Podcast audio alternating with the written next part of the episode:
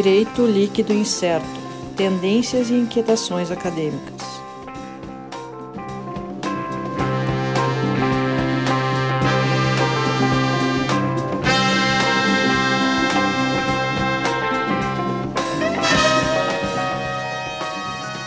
Olá, pessoal. Então, estamos aqui para iniciar mais um episódio do nosso podcast, DLI Podcast Direito Líquido Incerto. Eu, Sandro Moraes, está aqui comigo Alisson Capelari. Olá a todos. Sérgio Gilé. Olá, pessoal. Nossa equipe oficial do podcast. Lembrando, pessoal, seguir lá no Twitter, arroba DLI Podcast. Também temos no YouTube o nosso canal. é, DL Direito Líquido Incerto, também procura lá no YouTube, vai ter o vídeo, vai ter uh, uh, os nossos episódios lá desde o período de pandemia gravados via Skype. E hoje, mais uma vez, a gente inicia mais um episódio, né? Uh, hoje a gente tem, fazendo um pouco diferente, mudando um pouco em relação aos outros episódios, né? Quem está assistindo está vendo, hoje a gente faz essa introdução, só eu, o Sérgio e Alisson falando aqui. E nossa conversa hoje com a professora Zélia Perdonar. A professora Zélia é doutora em Direito na, na PUC de São Paulo e professora na Mackenzie, também em São Paulo, e procuradora da República. E ela traz aqui, a gente fez uma bela conversa sobre Seguridade Social, né? efeitos da, da, de novas tecnologias, e impacto disso para a segurança, para a previdência, uh, efeitos da pandemia de coronavírus, tudo isso aí foi abordado. Não sei se vocês têm alguma questão que querem colocar mais ainda antes da gente iniciar o episódio. Olha. Ah, eu gostaria sim. Uh, repare agora na nova arte que está lá no YouTube. Agora há um, toda uma identidade visual. Ah, ótimo. Ótimo. Com certeza. O bom, o bom é que o pessoal vai acabar, o pessoal que está ouvindo no Spotify vai acabar na curiosidade indo lá pro YouTube e vai dar mais um viewzinho também para nós. Vale. Só foi tudo pensado claro, para claro, incutir na cabeça da pessoa. Então, no nosso Spotify, então, tá. vai lá. Então vamos lá YouTube, dá um like, dá view, compartilha com os amiguinhos, é. tudo mais. Tudo que, que blogueirinha fala, a gente fala também. Dá o like, aperte, clica no sininho para receber as notificações. Ah, é, eu sempre me esqueço desse. ah, eu conheço todos esses youtubers aí. Então tá, pessoal, vamos lá para o episódio. Valeu, até mais.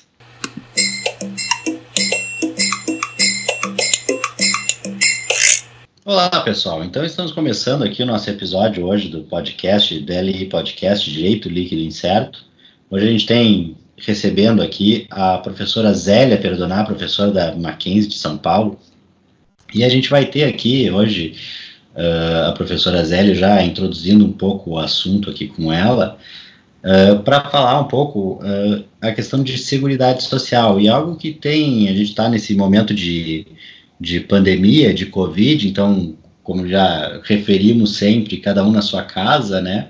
E a gente está vendo uma série de, de mudanças aí, e, e uh, até via uma das, das coisas que li essa semana falava em um, uma aceleração de vários processos em função dessa pandemia e me parece que a, a própria Seguridade Social também tem uma grande transformação aí uh, uh, de um novo papel. Então a gente vinha com uma reforma previdenciária no, no final do ano passado, e que já tinha as suas falhas, né? E, e, que aí de repente vem sendo atropelada pela, pela pandemia, pela Covid-19, e a gente começa a ter uma nova ideia em relação a, a, ao papel da Seguridade Social no Estado. E é isso que eu gostaria, a professora Zélia é uma das grandes especialistas em Seguridade Social, então eu gostaria de ter essa, essa ideia da professora Zélia, o que, que a gente pode esperar da Seguridade Social nesse momento, considerando o que a gente tem, o que, que, o que, que se pensa para o futuro, como é que a gente pode uh, pensar num sistema que efetivamente garanta a segurança da população. Boa noite, professora. Obrigado pela presença.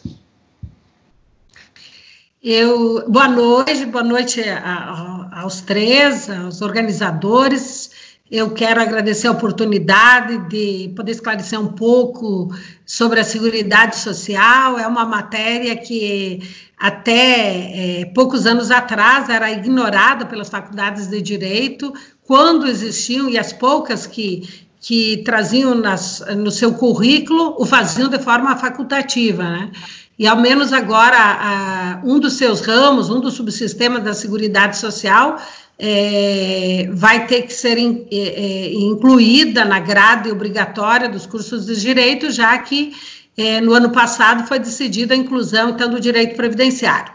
Embora sendo a matéria é, objeto de um maior número de ações no Brasil hoje, porque você considera a, as ações na Justiça Federal, na Justiça Estadual, mesmo na Justiça do Trabalho, essa disciplina não era é, incorporada ao currículo de direito, e isso fez com que eh, os aplicadores do direito, sejam eles julgadores, sejam membros do Ministério Público, da Defensoria, advogados públicos e privados, tenham trabalhado sem ter tido a oportunidade de conhecer e discutir essa cadeira na Faculdade de Direito. Então, eu quero parabenizá-los por incluir é, a questão da Seguridade Social e como eu disse, o meu logo, as minhas palavras iniciais de agradecimento, já que eu estou tendo essa oportunidade com vocês. É, visto uh, isso, eu gostaria de dizer que a Seguridade Social, nos moldes em que a Constituição de 88 a desenhou, é, ela inclui previdência, saúde e assistência. É, no ordenamento jurídico brasileiro, o termo Seguridade Social, ele é, é amplo, é um sistema de proteção que inclui três subsistemas: o da previdência, o da saúde e da assistência. A saúde, com a Constituição de 88, foi universalizada. Eu acho que muitos dos que nos ouvem, que vão nos ouvir, vão lembrar que a carteira do NPS qualificava o trabalhador tanto para ter acesso à proteção previdenciária quanto para ter acesso à saúde pública. Né? Então, é, é, o fato de eu ser trabalhador antes da Constituição de 88 me garantia, me garantia acesso aos serviços de saúde pública. E ainda nem todos os trabalhadores, porque o Fundo Rural, ele tinha uma disposição, a lei que instituiu o Fundo Rural, que só teria serviços de saúde no caso de existência de recursos. Né? Então, a gente pode dizer que até 88 os trabalhadores e seus dependentes tinham acesso à saúde, os rurais mais ou menos, né, dependendo da existência, e é, a própria assistência social, ela tinha uma conotação não de direitos, né? Mas era é, é um, talvez até um instrumento inadequado de, de, de, de, populismo até por parte de alguns, e ainda, como não era direito, você tinha toda uma problemática de acesso a isso. A Constituição de 88 ela trouxe esse sistema de proteção que, em relação à saúde, já não me qualifico como trabalhador para ter acesso, basta me qualificar como cidadão, ou seja, universalizou a, a saúde, todos têm direito à saúde além da proteção que vinha sido concedida como direito aos trabalhadores à Previdência Social, a Constituição de 88, como eu disse há pouco, criou a assistência social como um direito daqueles, é óbvio, que preenchem os requisitos. Então, a, passou a ser não mais caridade, assistência social, mas um direito dos, situa, dos cidadãos em situação de vulnerabilidade social. Então, esse sistema de saúde para todos, de assistência social aos necessitados e ainda é, a previdência ela foi mantida, mas ela teve uma conotação diferenciada, já que unificou a proteção concedida aos trabalhadores urbanos e dos, e dos trabalhadores rurais, né? Até a Constituição de 88 nós tínhamos dois sistemas, um específico para os trabalhadores urbanos e o outro para é, os trabalhadores rurais, e eu há pouco falava do Fundo Rural, que era a proteção concedida aos trabalhadores rurais. A Constituição de 88 unificou essa proteção. Então, todos os trabalhadores estão incluídos no regime geral de previdência, menos os servidores titulares de cargos efetivos que estão incluídos na é, no regime próprio de previdência, que quando a Constituição foi editada, esse regime, eu diria que ele não tinha característica previdenciária, já que o, o, o servidor ele não contribuía para ter o seu benefício, né? mas com a emenda 20 esse quadro foi alterado e hoje nós temos, nós podemos dizer que nós temos a previdência obrigatória dividida em regime geral, que inclui todos os trabalhadores, e regime dos servidores, que inclui os servidores titulares de cargos efetivos. Esses dois regimes, hoje, são contributivos, porque quando a Constituição foi editada, só o regime geral era, né? É, a partir da emenda 20, tanto o regime geral quanto a proteção concedida aos servidores titulares de cargos efetivos, eles tem a natureza da contributividade, ou seja, para ter acesso à proteção tem que contribuir. Então, esse sistema, eh, Sandro, esse sistema de proteção social criado pela Constituição de 88, ele une direito à saúde, direito à previdência e direito à assistência. A saúde para todos e a assistência e a previdência com destinatários específicos. A previdência, o trabalhador e seus dependentes e a assistência aos necessitados, e é concedida a proteção, ao menos aquela é, é, é, econômica, é, sem a necessidade de contribuição, né? Porque as pessoas, é, no caso da proteção econômica, é, são pessoas vulneráveis economicamente e aí não a Constituição ela expressamente exclui ou, ou, ou não não exige a contribuição, porque ela diz sem eh, a necessidade de contribuição, independente de contribuição, eh, os assistidos terão acesso a serviços e, e benefícios. Bom, visto isso, é importante porque nesse contexto que você falava, o contexto atual, ele eh, traz um repensar da proteção, né? porque nós tínhamos eh, eh, até então, embora a Constituição tenha universalizado o acesso à saúde pública e, portanto, os destinatários hoje ultrapassam a 200 milhões, né? Porque o Brasil já está na casa de 210 milhões de habitantes. E como a saúde, e com a Constituição de 88, ela é dirigida a todos os cidadãos, eu tenho, nesse sistema universal, eu tenho um, um, um destino de recursos muito inferior do que eh, os recursos destinados à Previdência. Né? Então, para se ter uma ideia, eh, no ano de 2018, segundo o relatório resumido de execução orçamentária, eh, o INSS pagou, o regime geral pagou 589 bilhões em benefícios que giram em torno de 30, 30 milhões de benefícios. Então, 589. Seguro-desemprego e o abono de um salário mínimo previsto na, no 239, que foi objeto de muita discussão com a reforma, é, deu 53 bilhões. Então, se eu somar os gastos com o INSS, mais seguro-desemprego e abono, já passa de 640 bilhões. Enquanto que a saúde, em 2018, foi de 116 bilhões. Em 2019, não chegou a, a 120 bilhões e assistência social em 2018, 88 bilhões. Ora, você tem é, no sistema de seguridade social, você tem é, a, uma grande parte dos recursos sendo destinados aos trabalhadores e seus dependentes, ou seja, aqueles segurados e dependentes da Previdência ou que estão aposentados ou recebendo benefícios por incapacidade e mesmo pensão. É, e nesse cenário da pandemia, é, esse subfinanciamento da saúde ele é sentido. Por quê? Porque é, você não tem é, é, hospitais suficientes, não tem exames, não tem uma, uma estrutura de saúde pública para enfrentar essa situação. Embora nós temos que mencionar que nenhum país talvez tenha tido essa estrutura, né?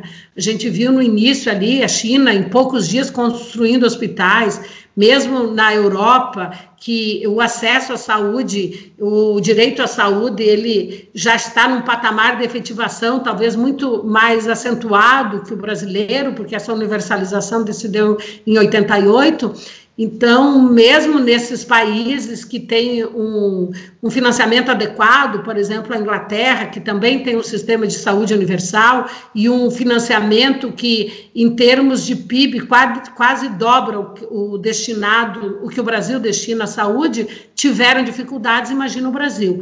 Então, talvez essa, essa, essa crise ela vá é, antecipar discussões, né? Você falava há pouco sobre a reforma da Previdência, E a reforma da Previdência, que foi veiculada pela emenda 103, publicada dia 13 de novembro de 2019, ela enfrentou alguns desafios, como o envelhecimento, a longevidade da população e também a baixa natalidade, né? mas não enfrentou outros, como a indústria 4.0 ou as repercussões é, das, das, novas tecnologias nas relações de trabalho e, consequentemente, na proteção previdenciária. E essas novas tecnologias, e elas chegaram de uma maneira que nos obrigou a todos a aprofundar os nossos conhecimentos que tínhamos né, sobre o uso delas, inclusive essa minha própria fala aqui, ela está sendo viabilizada pelo uso das novas tecnologias. Então, se imaginar, se nós imaginar isso há, há 10 anos, ou mesmo no ano passado, que nós não estávamos diante dessa pandemia, nós tínhamos uma relação diferenciada.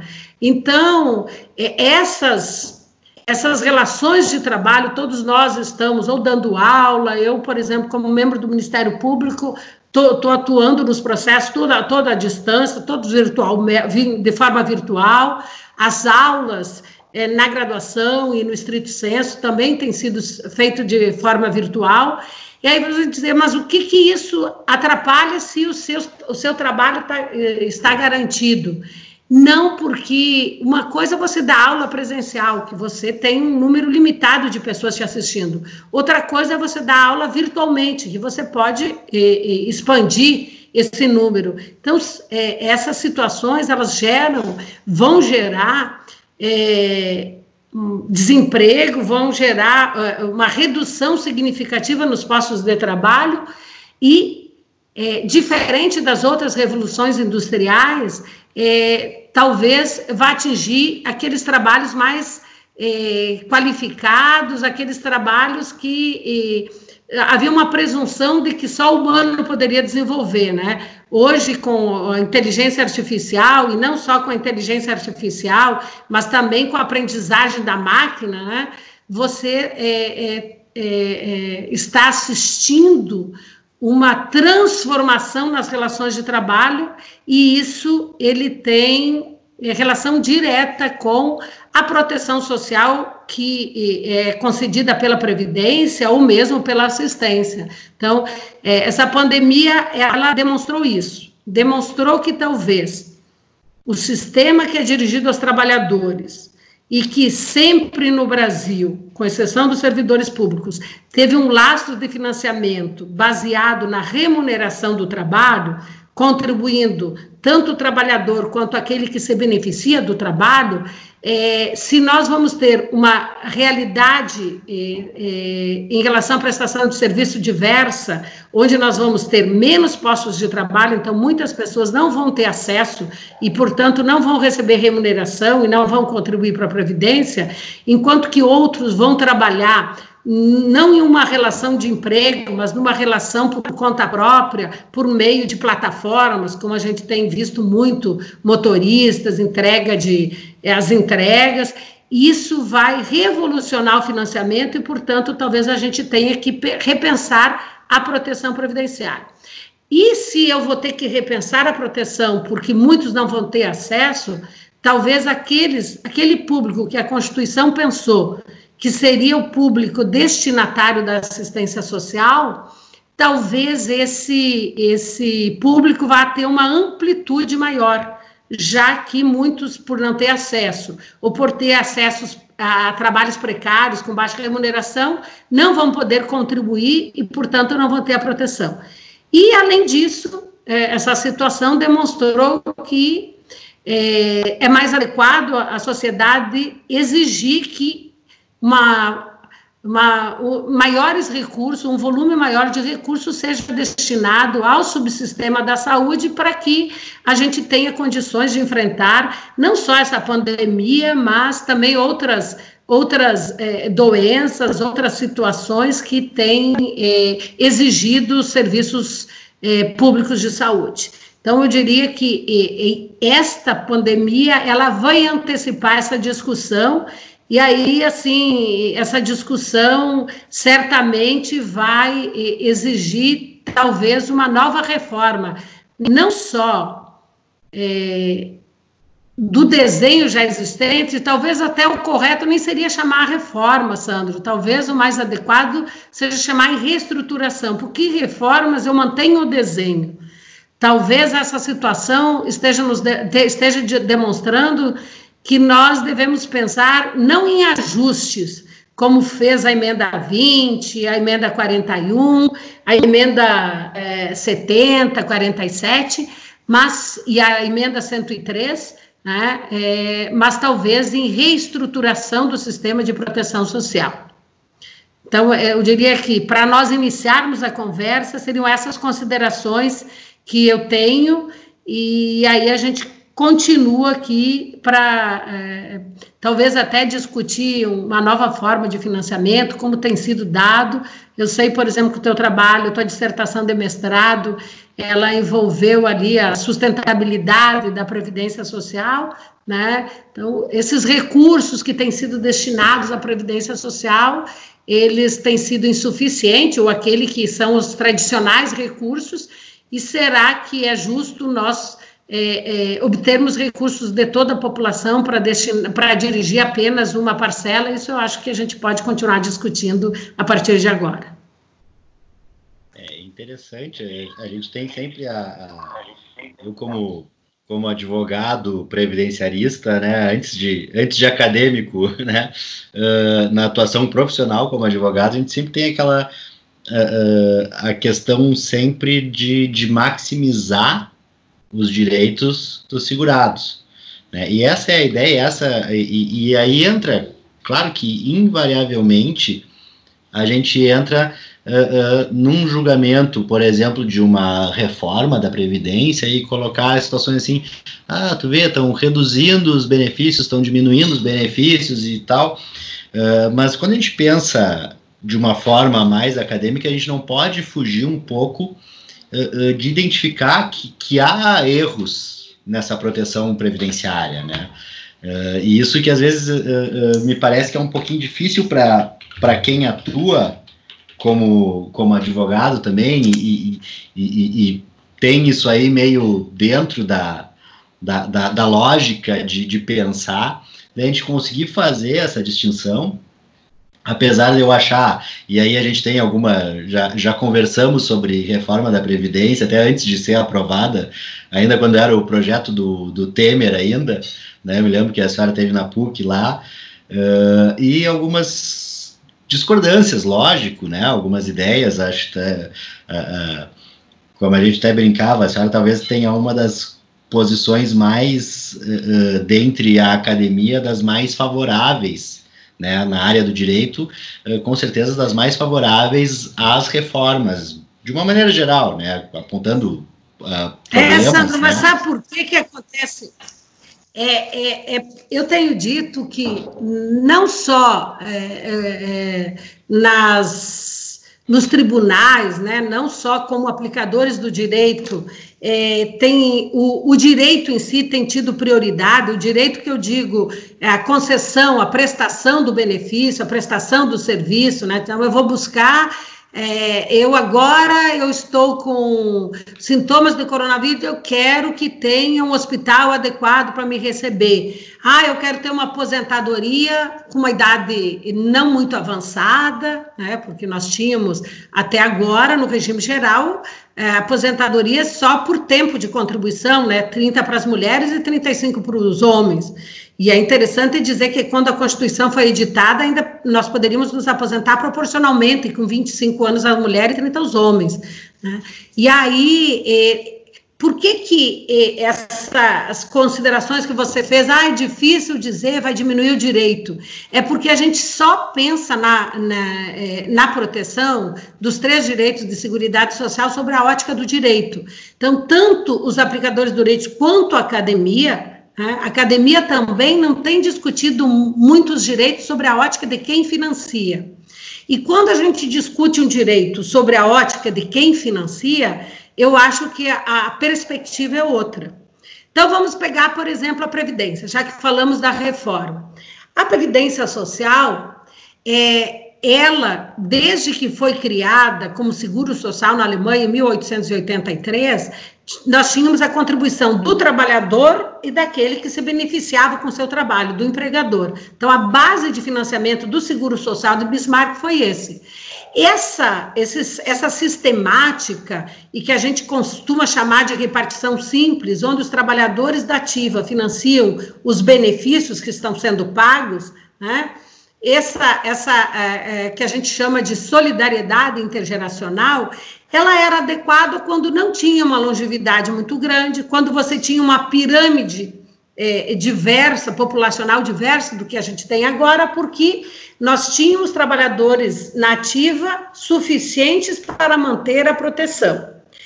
É, o quadro tem se alterado muito e é, houve uma ampliação dessa proteção, porque eh, inicialmente a gente pode dizer que a, a, forma tradicional de trabalho, onde eu tenho um empregador e um trabalhador, ele começou a se alterar muito em relação a isso.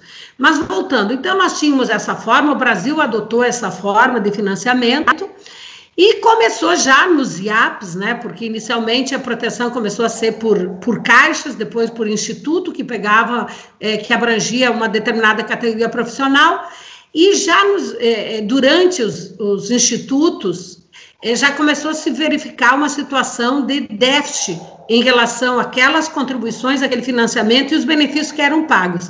Mas também tem que lembrar que a saúde era concedida pelos IAPs, porque além de proteger é, em, concedendo prestações, no caso da incapacidade real presumida, nós tínhamos também os, uh, o acesso aos serviços médicos. É, o que, que aconteceu? A Constituição de 88, ela manteve esse financiamento. Ela manteve financiamento é, da Previdência com contribuições do trabalhador e do empregador.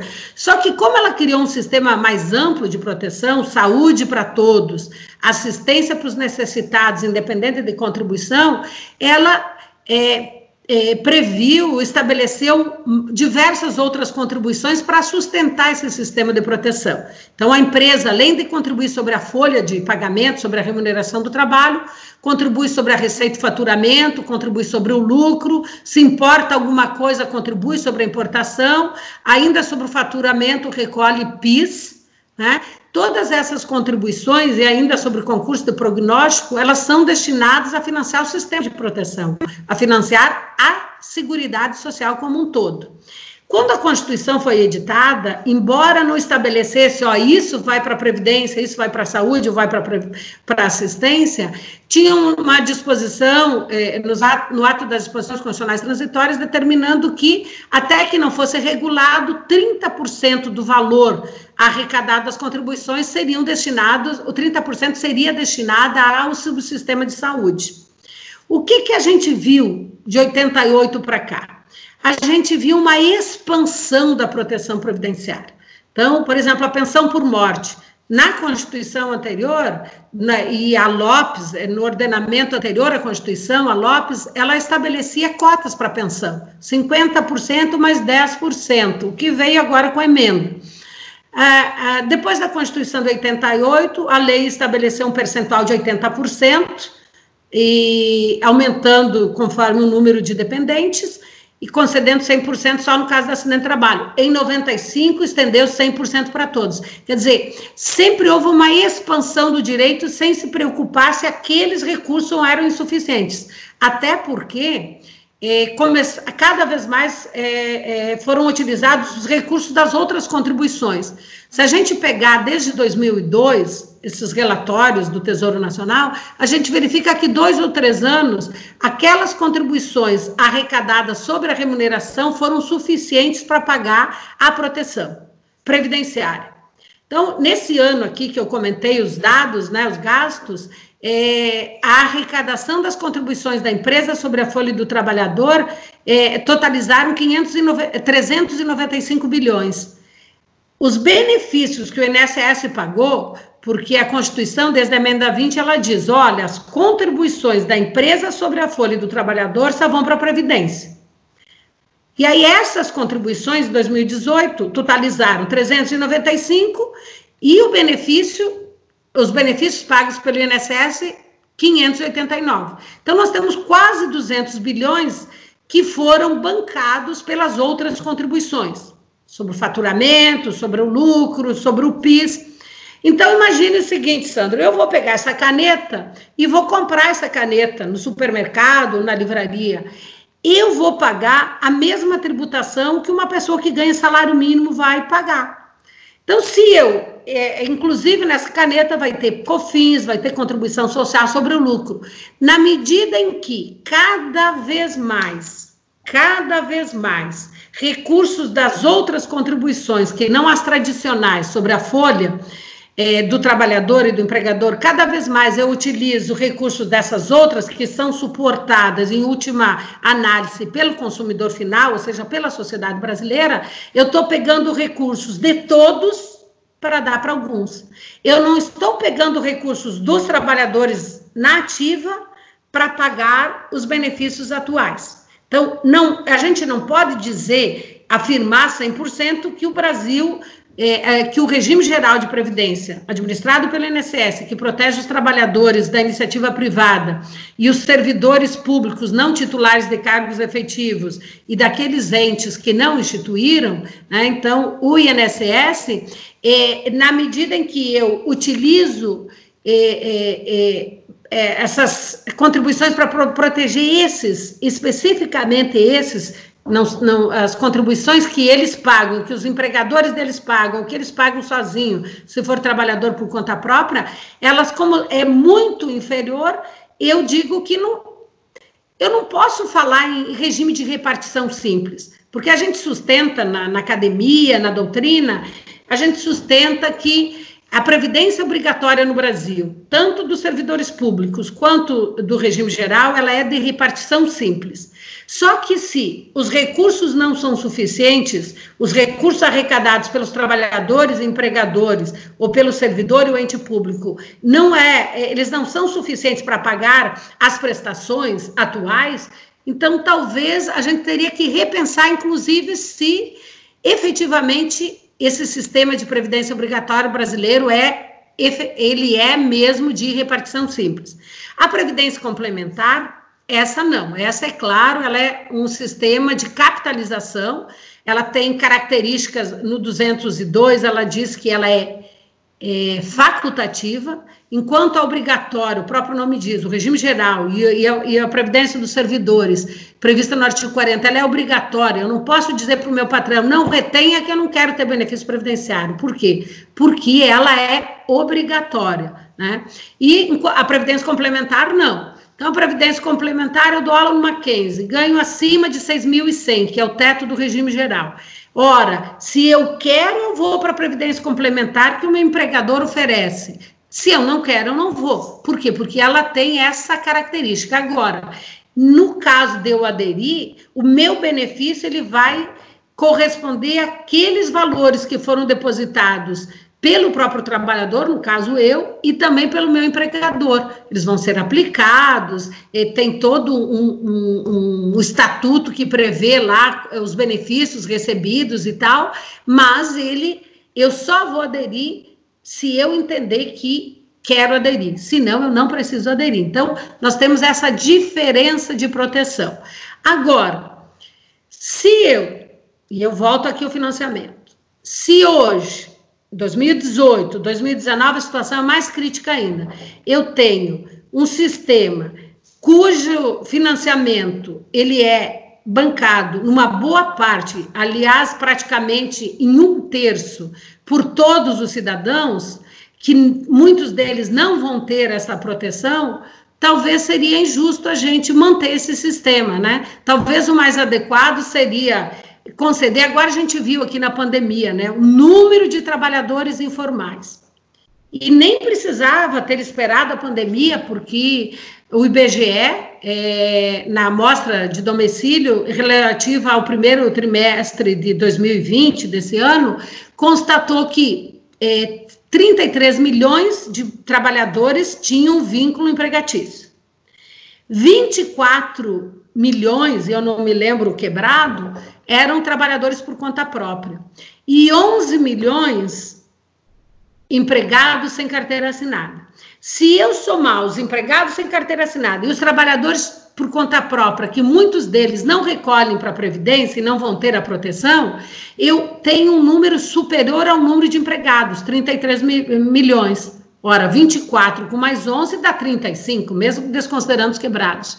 Então, eu tenho 33 milhões de brasileiros em 2000, no primeiro trimestre, eh, trabalhando com vínculo empregatício, e eu tenho 35 ou trabalhando informalmente, numa relação de emprego, ou trabalhando por conta própria, e muitos deles informalmente.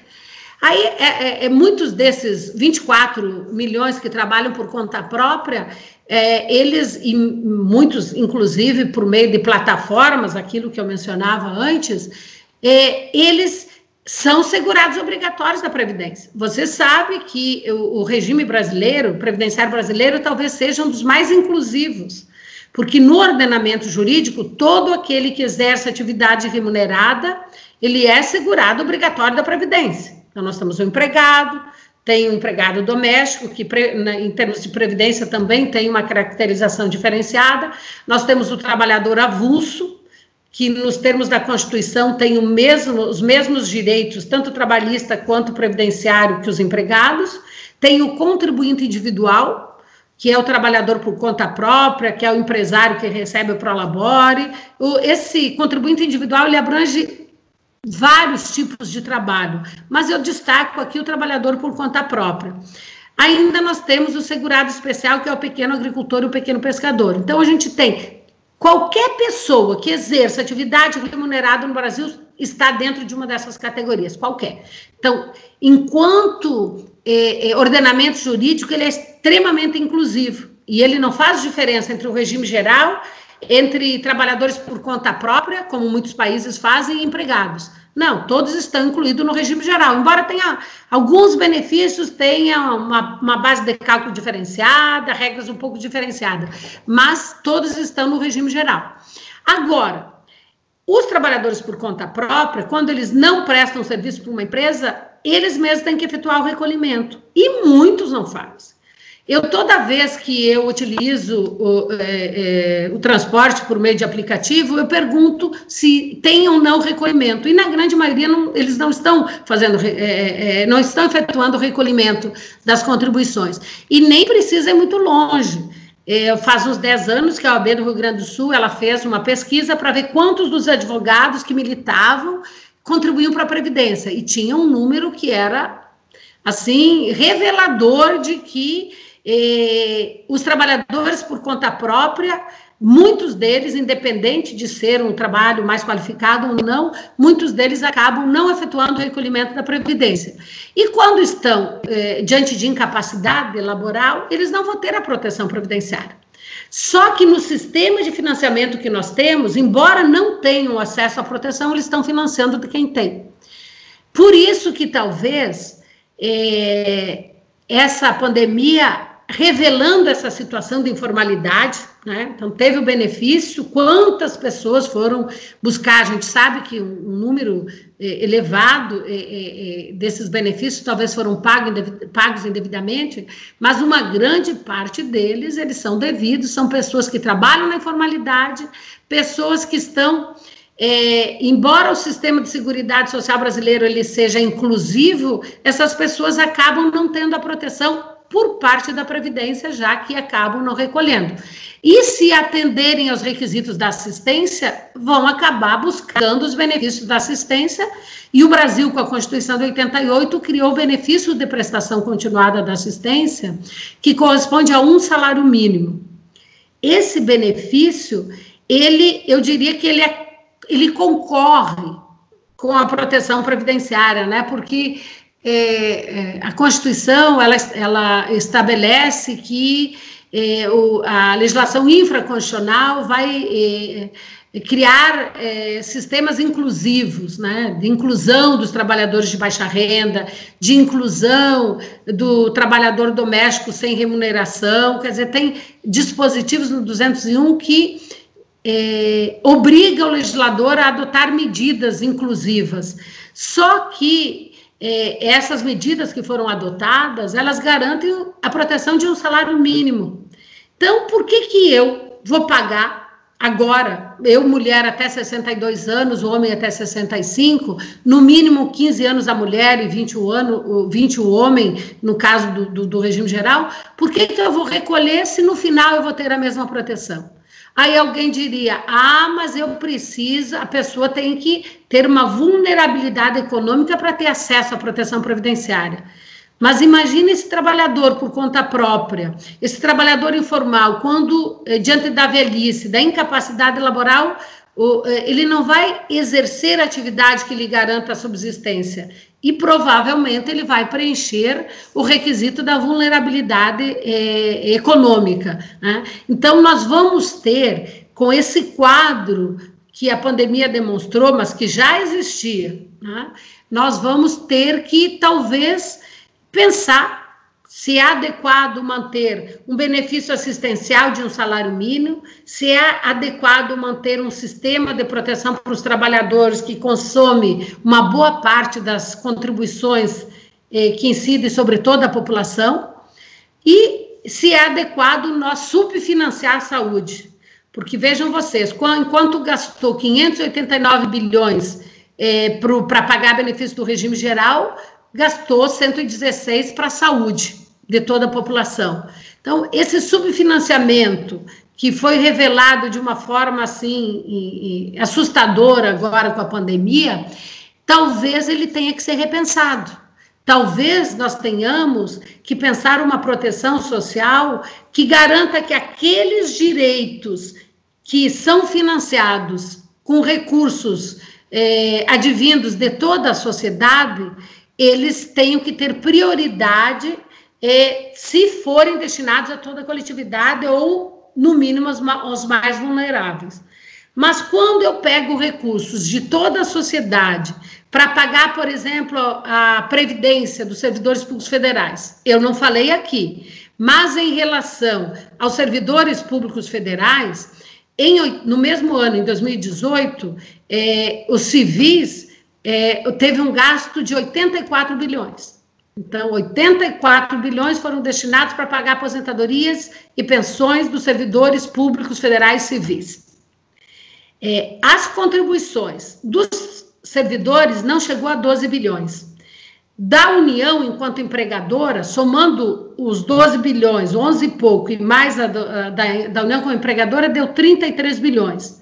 Então, se eu gastei 84 bilhões e recebi das contribuições 33 bilhões, significa que 51 bilhão foi pago, 51 bilhões, desculpem, foram pagos por toda a sociedade quando adquiriram os produtos, quando pagaram a tributação. Então, você vê que eu estou pegando recursos de toda a sociedade para dar para alguns. Eu pego recursos, a diferença entre as contribuições previdenciárias da empresa sobre a folha do trabalhador e os gastos do INSS foram 589, as contribuições 395. Então, eu peguei quase 200 bilhões de toda a sociedade para dar para alguns.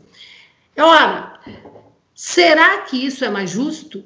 É, então, assim, pensar naquele trabalhador que podia se aposentar com 30 anos se mulher ou 35 se homem, e agora, como regra definitiva, é 62 de idade, 65, é, e com regras de transição que sempre exigem uma idade mínima, ninguém se aposenta antes dos 56 anos, pensar é, é, é, que eu vou ter uma dificuldade, então eu estou perdendo direitos. Na verdade, se você olhar sobre a ótica individual, sim. Se você olhar sobre a ótica de quem financia, né, e perdendo direito mais ou menos, já que a gente vê ali, você está perdendo uma estimativa, né, uma expectativa de direito, e uma expectativa de direito que a médio e longo prazo se torna insustentável. É, tem previsões no relatório resumido que a lei determine que esse relatório, em relação à Previdência, faça previsões, né, estimativas atuariais, e tem uma perspectiva que, se não tivesse a última reforma, no ano de 2060, 20% do PIB iria ser gasto com Previdência Social. Né? Então, Sandro, é, eu acho que, é, é, que essa esse choro de perda de direitos, ele, ele, ele atende a uma cultura que foi desenhada nesse sentido. Por exemplo, você vai ao Congresso Nacional e tem, tem todo um discurso só sobre a ótica do direito. Você vai à universidade e tem todo um discurso sobre, sobre a ótica do direito. Você vai aos tribunais, né? Os tribunais, mesmo em termos previdenciários, eles têm concedido prestações sob o princípio do tadinho. Então, você vê a extensão que o Poder Judiciário tem feito ao boia fria o, o, a, o Poder Judiciário tem considerado como segurado especial boia fria, e ele não é. Você tem que pensar numa proteção? Tem, realmente tem que pensar numa proteção, mas não com decisões judiciais que, inclusive, violam o preceito do parágrafo 5 do 195, que fala em custeio prévio. Quer dizer, você tem todo. É, é, não importa em que poder, não importa sempre o que se trabalha e o que se ressalta é o direito e não o financiamento do direito. Só que os, as prestações sociais, é, tanto aquelas concedidas pela iniciativa privada, porque a gente costuma dizer que direitos sociais são direitos de prestações estatais. Não, porque se eu tenho uma remuneração pelo meu trabalho, se eu tenho férias, é, décimo terceiro, tudo isso não é pago pelo Estado né, é pago pela, pelo meu empregador. Tá? Então, é, tanto os direitos sociais é, concedidos pela, pela, pela sociedade, quanto aqueles do, do Estado, inclusive em termos de seguridade, a Constituição é expressa. 194 diz: a Seguridade Social é, constitui um conjunto de ações de iniciativa dos poderes públicos e da sociedade. Então, são prestações concedidas pelos poderes públicos e pela sociedade para garantir os direitos relativos à previdência, saúde e assistência. Então, inclusive, quando eu falo em financiamento, o artigo 195 diz: a Seguridade Social será financiada por toda a sociedade. E nós vimos que mesmo a Previdência, ela não é, não, é, não, não é financiada só pelo trabalhador e pelo empregador, ela é financiada por toda, porque 2018 é, quase 200 bilhões do que o INSS pagou foi financiado por toda a sociedade. 51 bilhões do que o regime geral, o regime dos servidores pagou das suas das aposentadorias e pensões foram bancados por toda a sociedade. Pior ainda em relação aos militares, porque os militares federais eles contribuem só para as pensões. As pensões eles pagaram eh, de pensão nem 3 bilhões de reais enquanto que teve um gasto de pensão dirigido aos, aos, dependentes dos militares federais de 21 bilhões. Então, você tem 19 bilhões pagos pela sociedade de pensões, inclusive pensões a filhas, a, a, a filhas é, é, maiores de 21 anos. Ah, aí alguns dizem, ah, mas isso terminou em 2002. Não, terminou para quem ingressou no serviço militar depois de, eh, no, eh, depois de 2002. Então, você tem eh, militares que ingressaram antes de 2002, cujas filhas, se não for declarada inconstitucional essa norma, e eu espero que seja, que seja é, assim, acionado o Supremo Tribunal Federal para dizer que viola a isonomia e várias outras questões que, que são é, é, violadas em relação a isso, mas 19 bilhões em 2018 do que foi pago, quem pagou foi toda a sociedade, de pensões devidas. E os militares federais, eles não contribuem para suas reservas, né? Reformas e reservas. E também foi quase 25 bilhões que foi destinado, 24 bilhões e pouco que foi destinado à reforma e reserva. Então, você pega um trabalhador de baixa renda, ele recolhe para ter, um empregado doméstico tem que recolher, agora um militar, ele não precisa recolher para ter a proteção social, que eles inclusive nem chamam de previdência, dizem que é proteção social.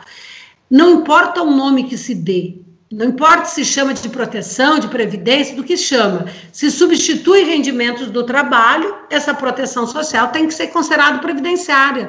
E o mais adequado que aquele que tem a proteção seja chamado também a contribuir. Por isso que essa pandemia e esses números, eles revelam que Diante da informalidade, e essa informalidade também decorre das revoluções industriais, principalmente da quarta, que tem, nós temos muitas tecnologias substituindo o trabalho humano, talvez manter um sistema é, destinado ao trabalhador com recursos de toda a sociedade talvez não seja mais adequado. Talvez a gente tenha que transcender estereótipos, né, transcender conceitos prévios e pensar na concessão de uma renda básica, de todo cidadão recebendo. Aí você não tem nem problema de, de custo do Estado, né, custo do Estado para conceder, por exemplo, benefício assistencial. Eu vou ao INSS, peço benefício assistencial, o INSS nega, eu vou à justiça e a sociedade está pagando a estrutura do INSS, a sociedade está pagando a estrutura do Poder Judiciário, tá? e ainda muitas vezes acabam uh, sendo concedidos benefícios indevidamente, né, por conta da esperteza que alguns brasileiros, infelizmente, insistem, né, em adotar. Mas eh, se você concede uma renda básica, você não teria esse custo. E essa renda básica deveria ser concedida para todos. Ah, mas é injusto, porque você vai conceder para quem tem recursos. Não, mas daí você resolve pela tributação.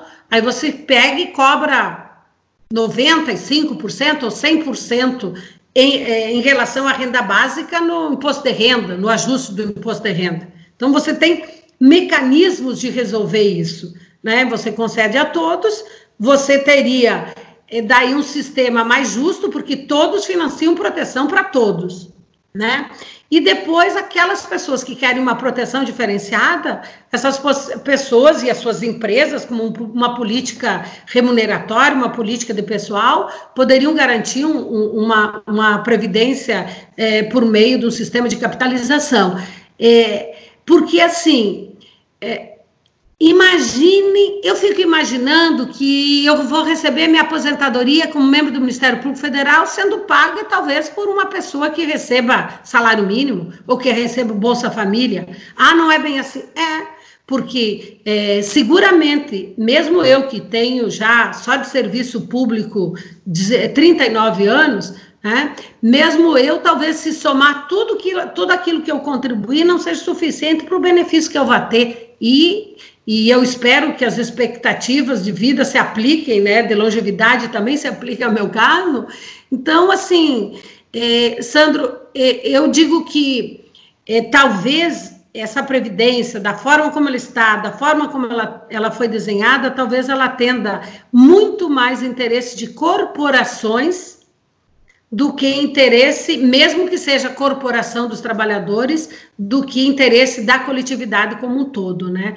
Então, é, se nós tivéssemos um outro discurso na, na universidade, na academia, se nós tivéssemos outro discurso no Poder Judiciário, uma outra prática, se nós tivéssemos outro discurso no Legislativo né, e outra prática, eu tive a oportunidade de estar nas audiências públicas, tanto da reforma encaminhada pelo Temer, quanto da reforma é, aprovada no ano passado. E impressionante como é, só se fala em direitos, não, não se pode mexer aqui, não se pode mexer ali. Por exemplo, em relação aos trabalhadores rurais, a medida que se pretendia adotar no segundo momento era a medida de controle.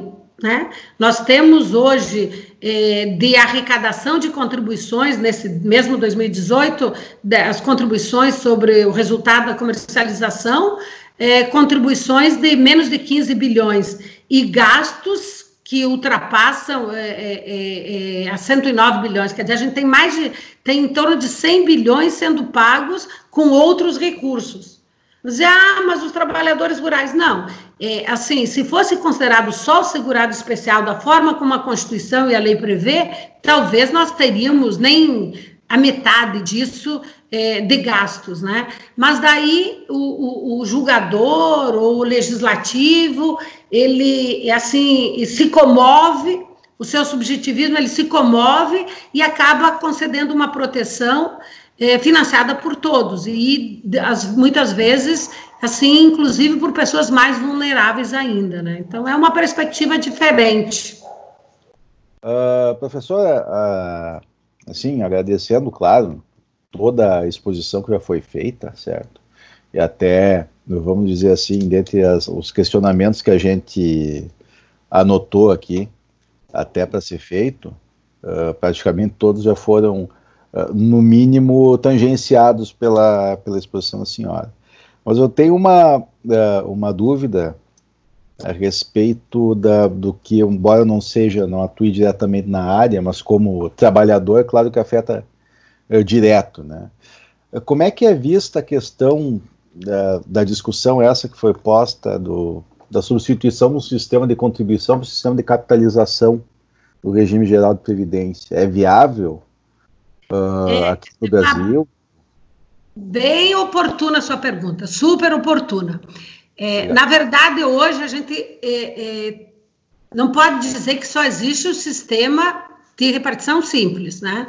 O sistema obrigatório é de repartição simples. Então, o sistema obrigatório, aquilo, se eu pegar a seguridade, a seguridade é previdência, saúde e assistência.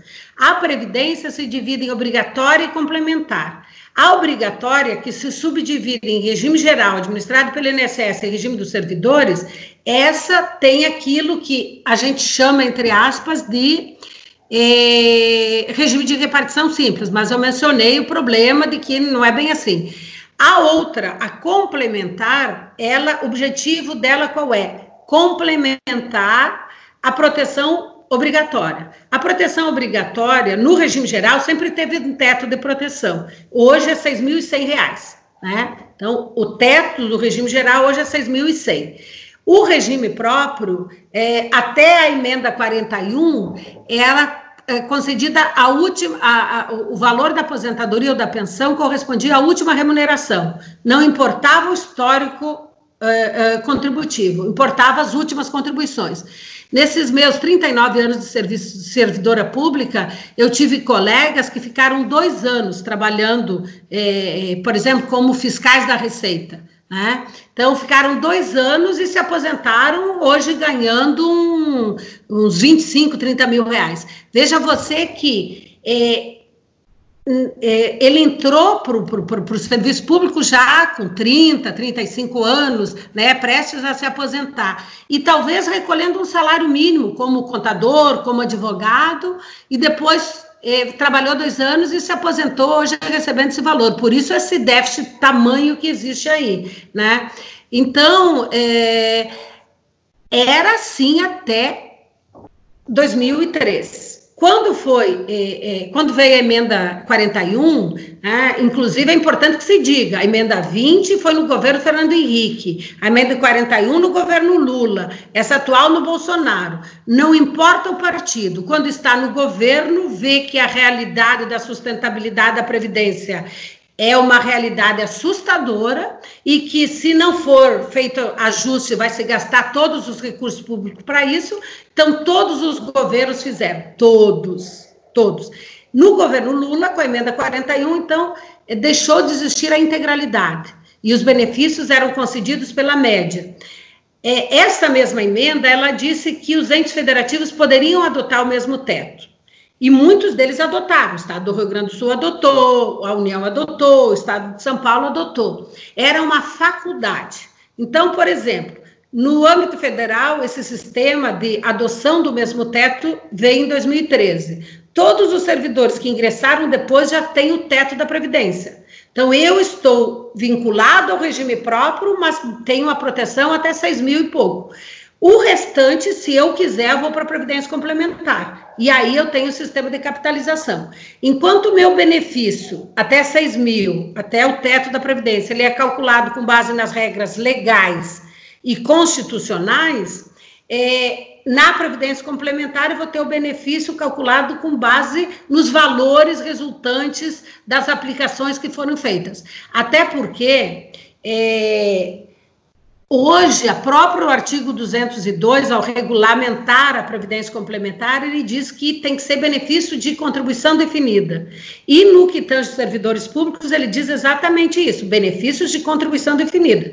Então, eu sei de antemão quanto pago, mas eu não sei de antemão quanto vou receber. O quanto eu vou receber vai depender dos recursos que foram depositados e das aplicações dos rendimentos desses recursos. Bom, então, nosso sistema, a gente pode dizer que a obrigatória não é por capitalização, a complementar é por capitalização. Então, nós temos um sistema de capitalização. Só que esse sistema de capitalização não é obrigatório. Então, alguns países, eles têm um sistema de capitalização e é um sistema obrigatório, ele não tem um, um, sistema de repartição, né? Embora a grande maioria dos países, eles, embora tenham um sistema de capitalização é, desde o início, né? Não, não tem um teto como o nosso de 6 mil, mas ele tem uma proteção mínima.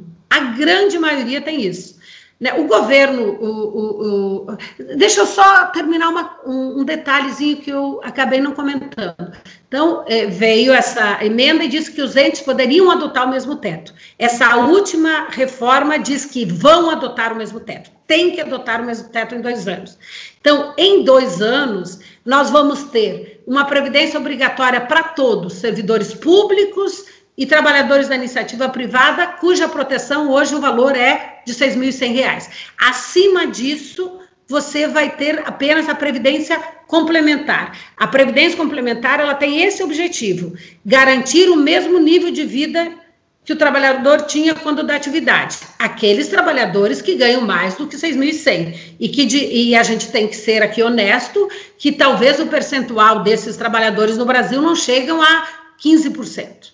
Então, a gente pode dizer que 15% dos trabalhadores brasileiros ganham mais do que 6.100. Então, não tem por que eu pegar recursos de toda a sociedade para garantir a proteção de 15%. Né? Então, esses, e até porque todos os países, eles têm um teto de proteção.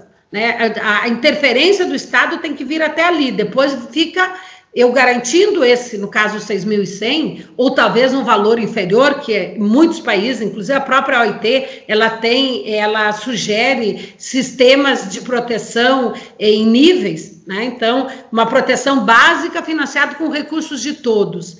Uma proteção, talvez, com regime de repartição financiado com recursos das empresas e dos trabalhadores, obrigatório, e depois uma complementar. O, o, o atual governo, ele encaminhou uma proposta, quando ele encaminhou a, a PEC eh, 06, que se converteu na emenda 103, e a proposta era de se adotar um sistema concorrente. Mantinha o sistema de repartição, mas também poderia o, o trabalhador e a empresa poderiam optar pelo sistema de capitalização. Então, seria um sistema que conviveria o sistema de capitalização com o sistema de repartição simples. Não foi aprovado. Não, assim, nas primeiras discussões já foi descartado isso. E o que, que eu percebi, né, assim, nas discussões que foram travadas no Congresso?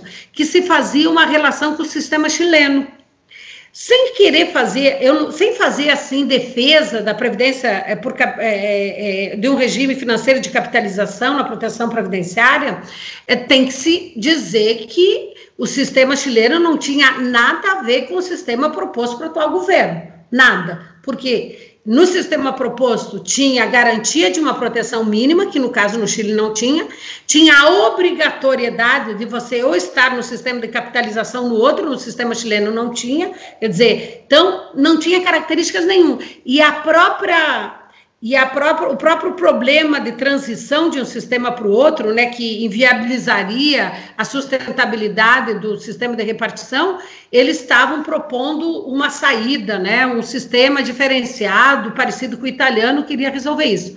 Mas, de qualquer forma, não foi a escolha do, do, do, do legislador ao apreciar, dos, dos deputados e senadores apreciar a PEC 106 que viraram na na emenda constitucional 103. Não foi essa. Então, foi mantido, mas uma coisa positiva foi delimitar a proteção, quer dos trabalhadores eh, do serviço público, quer dos trabalhadores eh, da iniciativa privada no mesmo teto.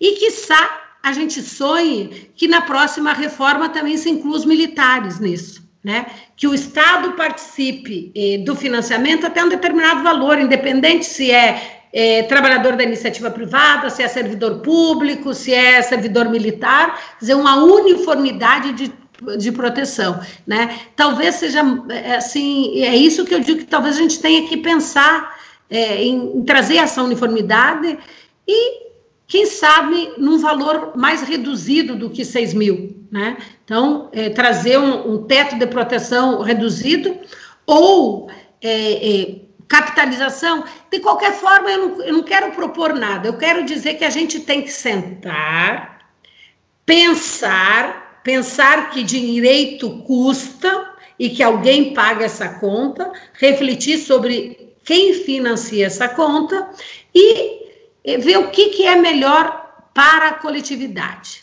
Porque muitos interesses que se transvestem de interesses coletivos, na verdade, são interesses individuais ou de grupos. Então, a gente tem que ser honesto, né? Diz, ah, o Brasil, eh, o Brasil tem como objetivo reduzir as desigualdades. Eu sou favorável a isso, desde que o meu direito seja garantido, desde que o meu privilégio seja garantido. A proteção social previdenciária, como foi desenhada na Constituição de 88 inicialmente, sem os ajustes que foram feitos desde então, é, para alguns setores não eram direitos, eram privilégios. E, portanto, numa república, no Estado que se diz republicano, nós temos que transcender esses interesses privados, especialmente nesse contexto, né? Nesse contexto de mudança das relações laborais, né? Então, esse, nesse contexto, eu imagino que. Então, eu não. Eu acho que talvez a gente tenha que discutir isso, sim, de ter um sistema de capitalização. Eu só entendo que tem que ser obrigatório, né? Obrigatório é adequado que tenha a participação também de quem remunere, né, do empregador, mas nesse novo cenário de, de, de, de ter muito trabalho por conta própria, aí você não teria essa contribuição. Por isso que não dá para pensar numa proteção cujo desenho pressupõe uma relação clássica de trabalho. Se eu não tenho mais o pressuposto, então eu tenho que refletir o que, que a gente quer, né? Então, esse é um cenário, um cenário que exige, e principalmente da academia, né? Todos doutorandos, mestrandos, né? Nós que somos professores, e eu costumo dizer que o, o, professor acaba sendo um aluno eterno, né? Porque toda vez que vai se preparar uma aula e tudo, então eu acho que nós da academia a gente tem que talvez começar essa discussão é, que a gente não tem interesses, né? Eu costumo dizer que às vezes, às vezes um deputado, um senador, ele esteja talvez mais preocupado em se manter é, numa, numa eleição futura e talvez ele ele se sinta obrigado a ter um, atitudes talvez mais populistas, né? E não atitudes é, sustentáveis. É, então, assim, eu, eu não quero criticar, eu digo que é um cenário. Agora, eu critico quando eu vejo membros do Ministério Público, colegas meus, ou membros da magistratura, fazendo escolhas além daquelas escolhas feitas pelo legislador, né? Porque nós não corremos o risco de não ser eleitos na próxima eleição. Né?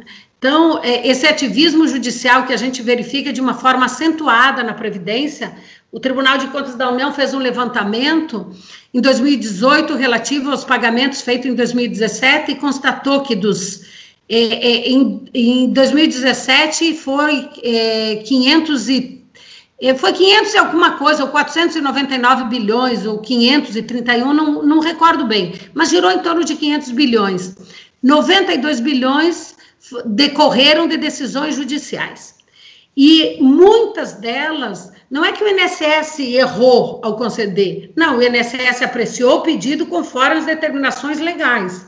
E aí o Poder Judiciário, é, é, flexibilizando as disposições legais ou interpretando a partir da própria Constituição, fazendo escolhas subjetivas, escolhas daquilo que para um julgador é justo e adequado, acabavam concedendo proteções não concedidas pelo legislador e criando uma situação de desigualdade, porque talvez um juiz aqui de Passo Fundo, que eu estou em Passo Fundo hoje, ou outro de Porto Alegre, outro de São Paulo, tenha uma interpretação do que seja justo diverso e acaba criando uh, e, e, e, repercutindo em, em, tratamento desigual para situações iguais, né? Então, por exemplo, no benefício assistencial de um salário mínimo que eu falava, né? o Supremo Tribunal Federal flexibilizou o critério de, de, de, de, de vulnerabilidade econômica previsto pelo legislador, e aí diz: ah, no caso concreto, o julgador poderá. É, poderá ter assim utilizar outros critérios de vulnerabilidade e o que eu tenho percebido na minha atuação como Ministério Público no âmbito no segundo grau de jurisdição é que não é o caso concreto quem decide, porque o mesmo caso concreto é julgado pelo primeiro pro juiz de primeira instância e depois o mesmo caso concreto é apreciado pelos desembargadores, né, no caso dos desembargadores federais da terceira região. E tem entendimento diverso. O que me faz concluir que não é o caso concreto, mas sim o subjetivismo do julgador que tem preponderado. E por isso que eu digo que ao subjetivismo do julgador, eu prefiro o subjetivismo do legislador.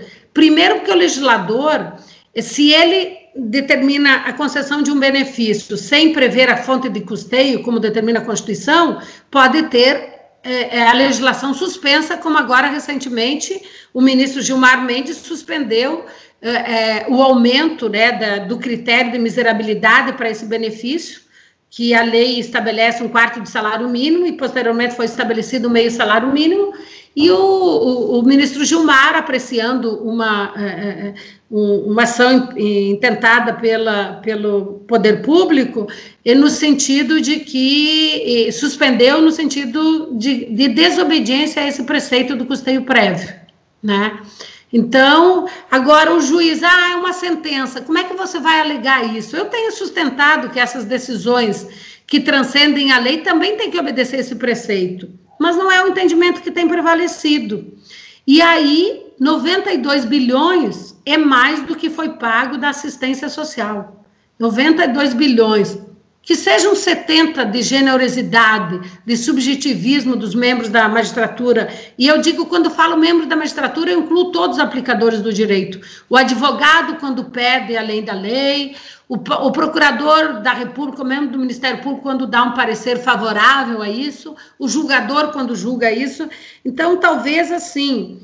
Não sei, esse movimento ativista em relação às prestações sociais, eu, ele se aproxima um pouco com o movimento populista, né? É, eu, eu tenho, eu me preocupo com isso, eu me preocupo porque é, é, a Constituição diz que o, o, Estado brasileiro é um Estado democrático de direito, né? Então, que seja pelos mecanismos de democracia estabelecidos na própria Constituição e não é, eu, eu prefiro um Estado democrático a um Estado de juristocracia. Eu prefiro a democracia à juristocracia. Né? É, eu, eu, é um cenário que, por mais que muitos profissionais do direito achem muito interessante, porque, inclusive, eles vão ter uma remuneração adequada, mas a médio e longo prazo eu me preocupo com isso e talvez também a academia tenha que refletir isso o próprio Conselho Nacional de Justiça.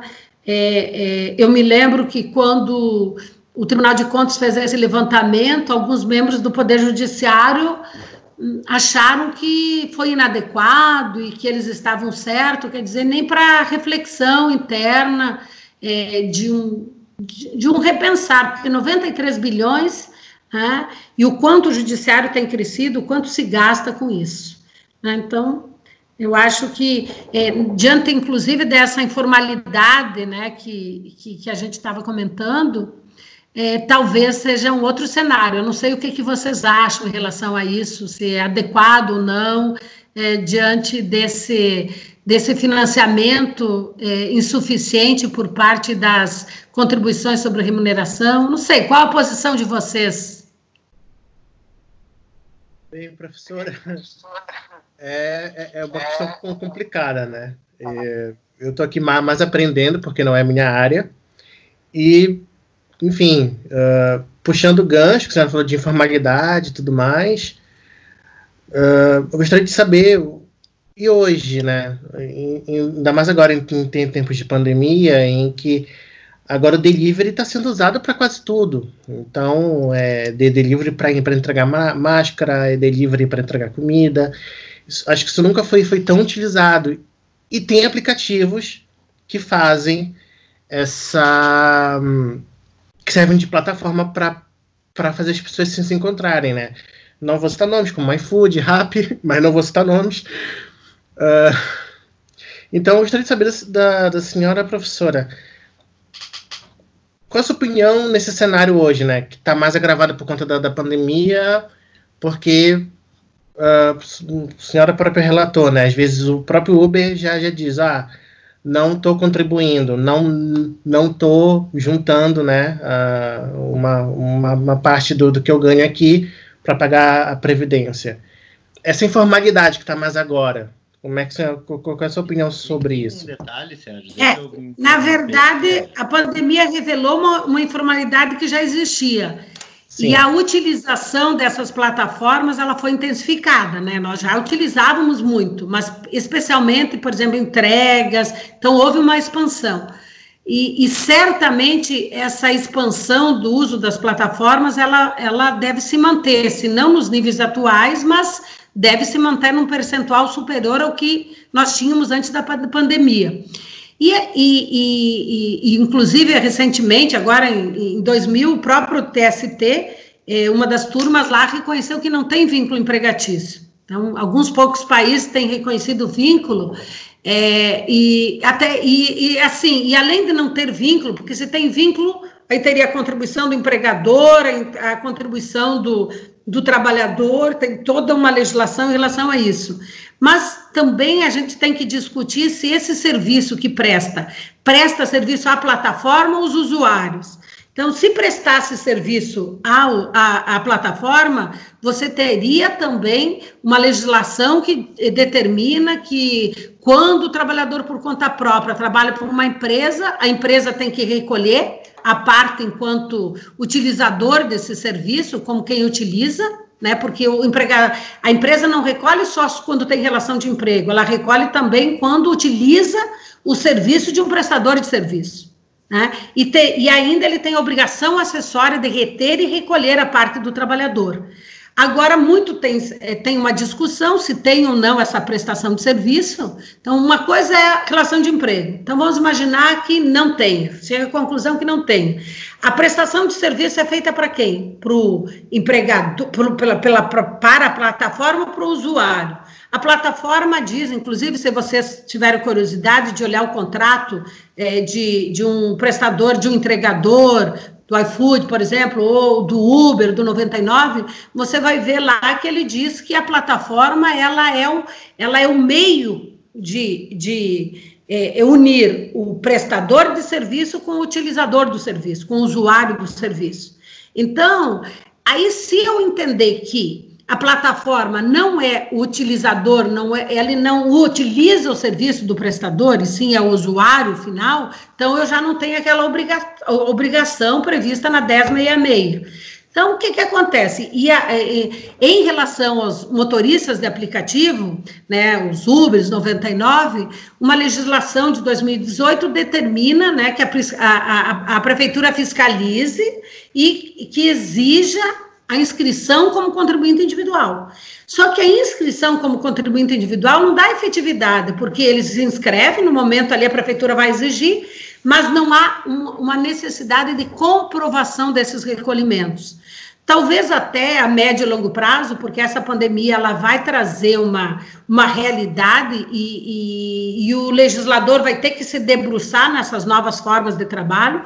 Eu entendo que nem são as relações de trabalho, e talvez não sejam também totalmente uma prestação de serviço sem nada. Talvez dá, talvez seja adequado criar uma obrigação acessória, ao menos das plataformas, de reter é, é, parte, né? Porque dizer, ah, mas e se o serviço é pago diretamente pelo usuário, né? Porque alguns a gente paga. Eu mesmo já utilizei, especialmente fora do Brasil, e eu mesmo fazer o pagamento né? Então, tem toda uma dificuldade em relação a isso, mas talvez essas, talvez nós tenhamos que abrir a cabeça.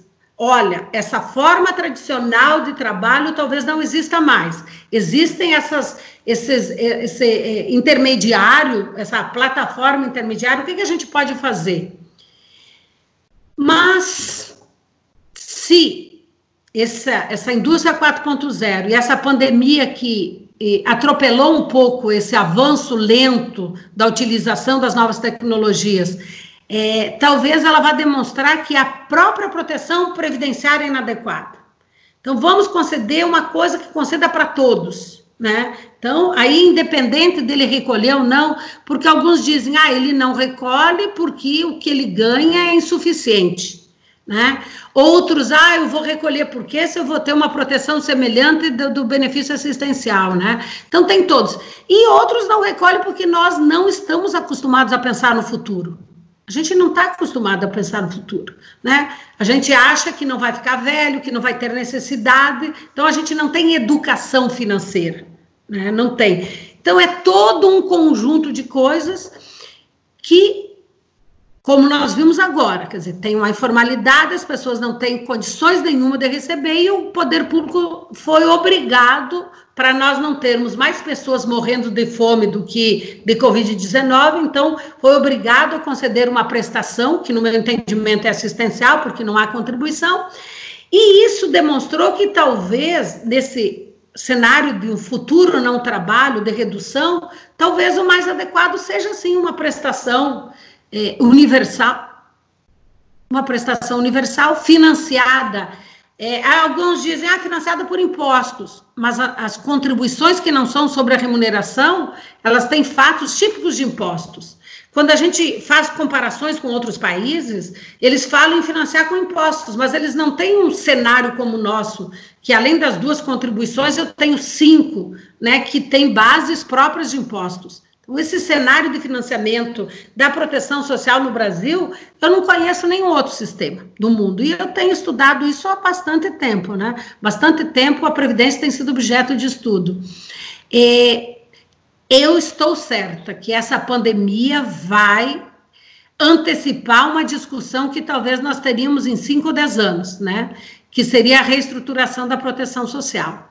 E e, e, e, eu penso que a academia, é, é, os mestrandos, doutorandos, nós mesmos, nós professores, a gente tem que se debruçar sem conceitos prévios, né? Pensar o que, que é mais adequado para que nós efetivamente tenhamos um país que o artigo é, 3 da Constituição, o terceiro da Constituição diz: criar uma sociedade livre, justa e solidária, garantir o desenvolvimento nacional, né? O desenvolvimento sobre a ótica da CEPAL, sobre a ótica da Amartya Sen, quer dizer, um, um desenvolvimento não só que cresça em termos de PIB, um desenvolvimento que cresça em condições de acesso àquilo que ele chama, o autor chama de liberdades substanciais, né?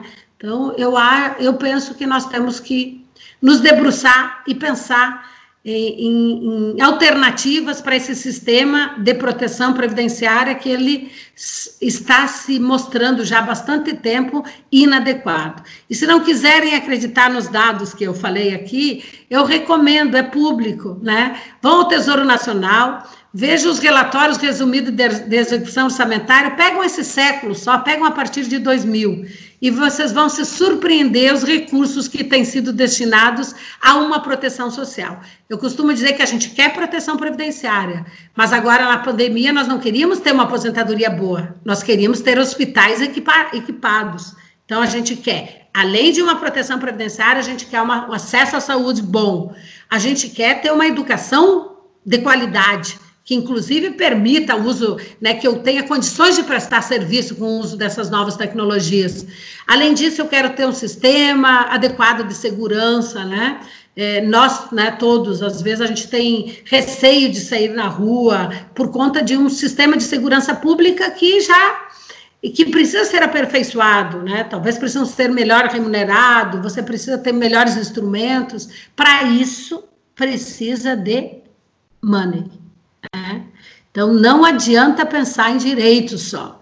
Eu tenho que pensar no pressuposto da efetivação desse direito. É, eu, é, eu costumo ser chamada de fiscalista. É, é assim... Tenham certeza absoluta que sem recursos não se tem direitos. Não se tem direitos. Então, direito, como diz o Gaudiano, não nasce em árvores, né, depende de recursos públicos e no sistema brasileiro de uma forma mais acentuada dos mais pobres, porque a tributação ela incide é, é, é, de uma forma bem mais intensa sobre o consumo e por isso que hoje a gente tem um sistema regressivo. Quanto menos eu ganho, mais pago proporcionalmente. Né? Então, é, nós não podemos nos enganar e achar que, mantendo esse status quo, nós vamos ter uma sociedade mais livre, justa e solidária e mais igualitária. Não, não, não. Não, não, não. Ah, então, não é ser fiscalista, é ser humanista, né?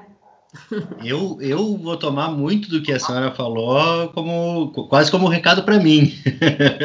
Quando falou que a academia tem que se debruçar mais, eu, eu, e, e vários, vários pontos do que a senhora vinha falando tá, tá dentro do meu projeto para minha tese, né? Então eu tô, eu, eu, tô me sentindo aqui uh, favorecido, né? Por ter uma, um, praticamente uma, uma exposição para mim, feita para mim, em alguns pontos, para o meu trabalho, para minha tese, né? Então, uh, diferente ali do, do Alisson, do Sérgio, que tem áreas diferentes, a minha é essa aí, e, e com certeza para mim ficou bem. Uh, uh, algumas coisas bem direcionadas. E quando a senhora fala ah, que a academia tem que se debruçar sobre isso, eu pensei, eu estou fazendo a minha parte. Não, e é interessante porque nós, enquanto acadêmicos, e nós, como, enquanto cidadãos, né? Agora, por exemplo, a gente quer uma, uma saúde adequada, né?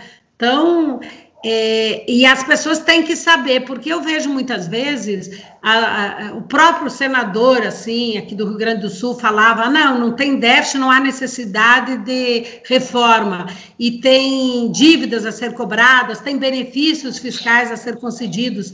Né? Vamos aprofundar e ver que esses benefícios concedidos são benefícios para micro e pequena empresa, benefício para microempreendedor individual, benefício para entidade beneficente, que a Constituição optou em mantê-las sem o pagamento das contribuições, se fizerem a parte do Estado, a questão é ter uma fiscalização adequada e tal.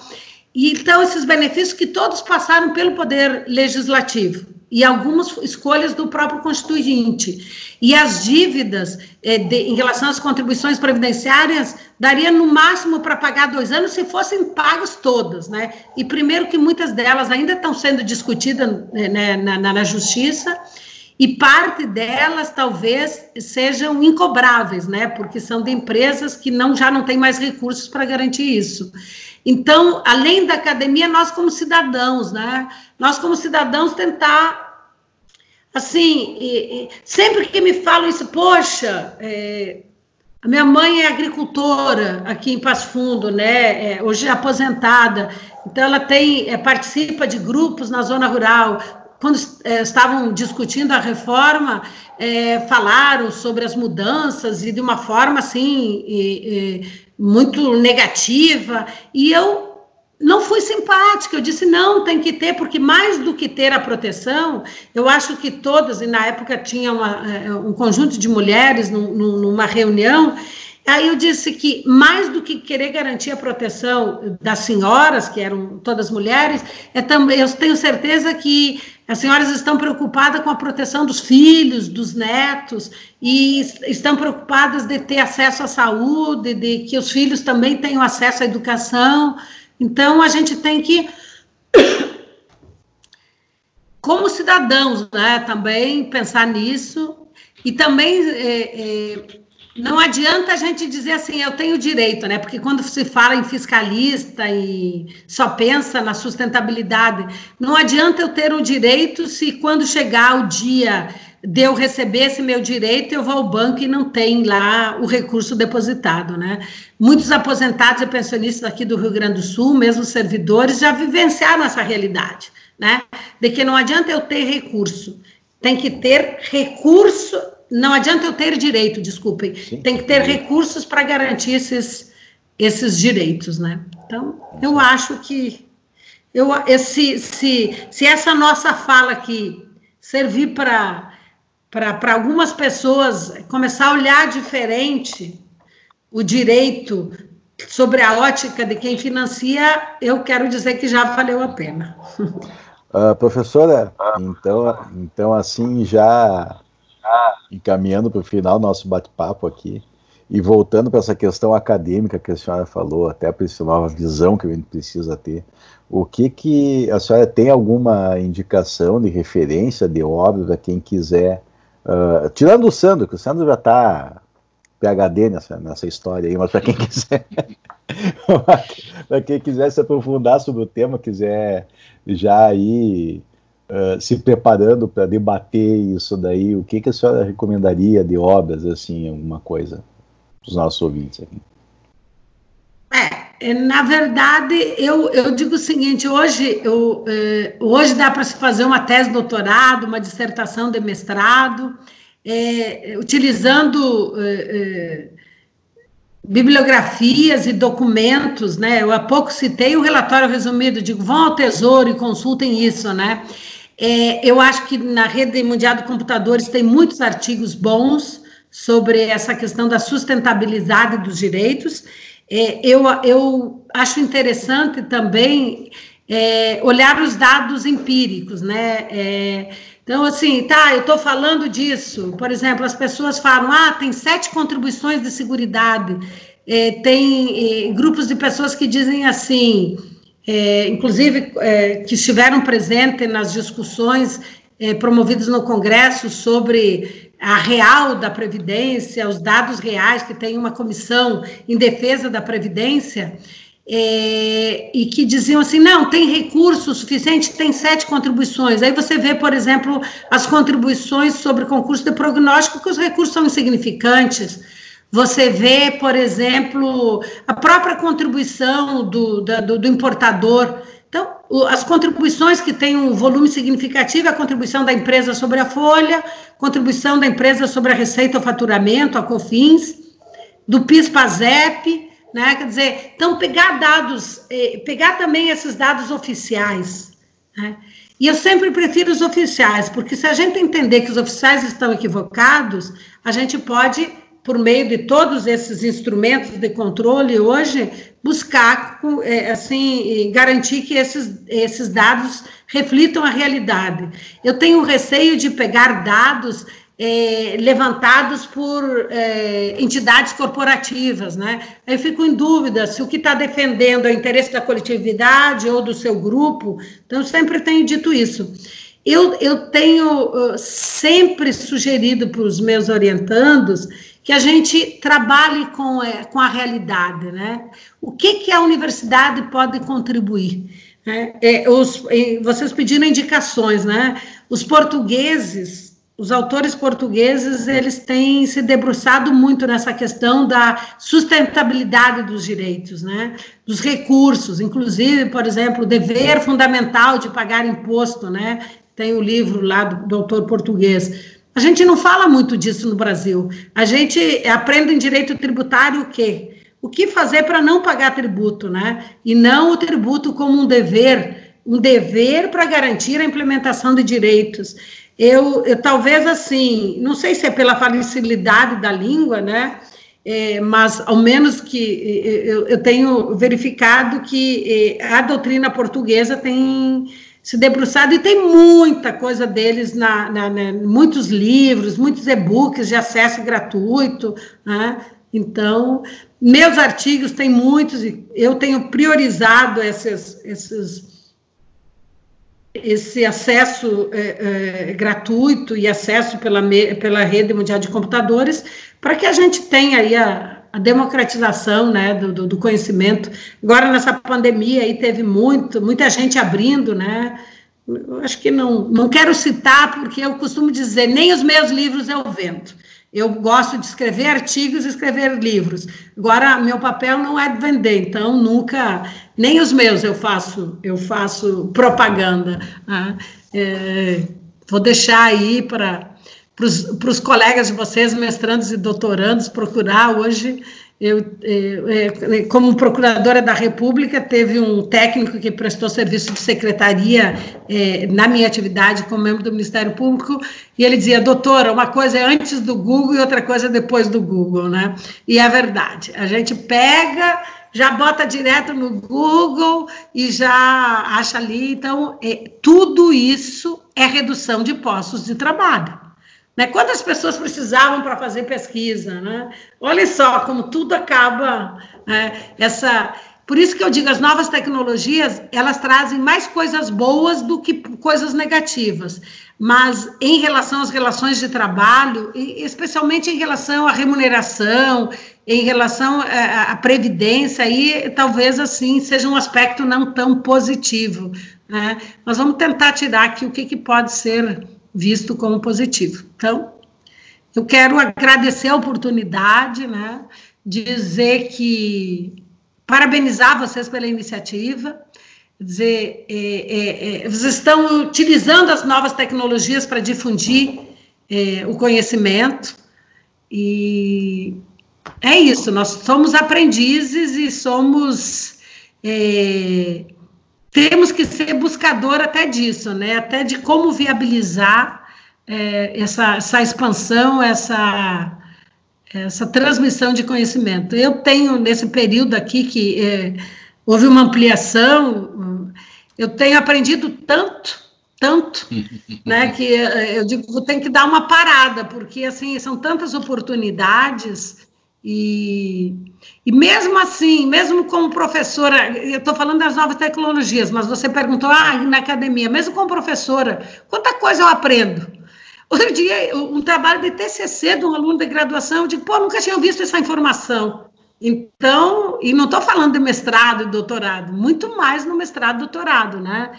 Tenho aprendido muito. E, é, o magistério permite isso, né? Permite essa troca de conhecimento, essa entre professores, alunos, entre próprios professores, entre os próprios alunos, essas redes de pesquisa que têm que têm sido efetivadas aí são maravilhosas, maravilhosas. Vocês estão de parabéns, viram? Obrigado, pessoal. Nós agradecemos aí a, a, eu já falei aqui, vou com certeza guardar muito e, e ouvir de novo isso aí com calma, anotando várias coisas já para minha pesquisa, né? Mas com certeza acho que para o Sérgio, para o Alisson, não são da área, pelo menos uh, tiveram uma, um, uma boa noção do que, que a gente enfrenta, do tipo de, de pesquisa que a gente tem feito. Então, professora, só resta assim agradecer, muito obrigado pelo, pelo tempo que a senhora despendeu aí para nós. Né? A senhora está uh, em Passo Fundo com a sua família e dedicar um tempinho aí para parar um pouco para conversar com a gente. Obrigado mesmo. Não, eu, eu que agradeço e aí, eu estou à disposição. Se vocês acharem que precisa complementar alguma coisa, é só me falar e a gente complementa. Não, tranquilo. Não precisa viajar, não precisa nada, por isso que essas novas tecnologias elas permitem isso. Então, é. tá ok, gente? Tá certo, então. Obrigado, professora. Até mais. Tá bom. Um abraço. Tchau, tchau. tchau Logo eu mais. Que... Fala. Logo mais estaremos lançando, é, é, isso é uma coisa que a gente sempre faz no final do episódio. Uh, logo mais estaremos lançando uh, o nosso próprio plano de previdência privada. Isso a gente vai, a gente vai, vai vamos, vamos, vamos, vamos batalhar para conseguir recursos para garantir nossa aposentadoria. Em regime de capitalização, né? Plano de, o plano de previdência privada do DLI Podcast. Valeu, pessoal. Até mais. Gente, depois, é. Depois vocês me passem isso aí. Além de eu botar no Google, no, no Lattes, que a vida da gente é o Lattes, eu quero vir também. Tá, tá bom? bom? Com certeza. Ah, um abraço. Tá tchau, bom. tchau. Tchau.